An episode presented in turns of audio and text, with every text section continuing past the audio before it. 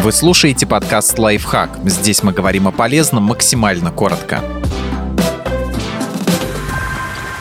Три типа коллег, которые отравляют рабочую атмосферу. Проверьте, не завелся ли в вашем коллективе задира, стратег или псевдородственник.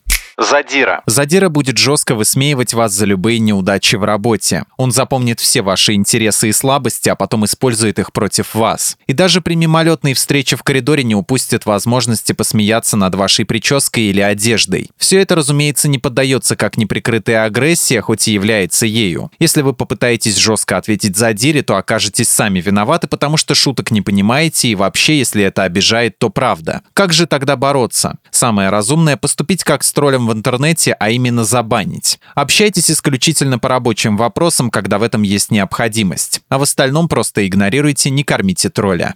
Стратег. Труду он уделяет минимальное внимание, а большую часть времени тратит на подковерные интриги. Стратег легко свалит неудачи на того, кто под руку попадется, лишь бы обелить себя перед начальством. Он же запросто может присвоить успех всей команды. Как с ним бороться? Здесь многое зависит от начальства. Можно договориться о введении системы оценки, которая поможет реально видеть, кто что сделал. При любом раскладе всегда дублируйте договоренности и предложения в письменном виде. Берегите доказательства на случай, если придется постоять за себя псевдородственник. Некоторые коллеги считают, что коллектив — это такая большая семья с очень размытыми границами. То есть они думают, что вправе задавать личные вопросы, взять что-то с вашего стола без спроса, воспользоваться вашей личной вещью. За свои границы придется побороться. Можно открытым текстом сказать «Мне не нравится, что ты взял мою чашку. Я бы предпочел, чтобы ты сначала спросил». Или «Я не готов отвечать на подобные вопросы. Они слишком личные. Кажется, мы здесь не настолько близко общаемся». Делайте это доброжелательно но твердо. Рано или поздно коллега поймет, что с вами так нельзя. Ну а если нет, по крайней мере, выражая свою твердую позицию по вопросу, вы сможете быстрее прекратить неприятный разговор.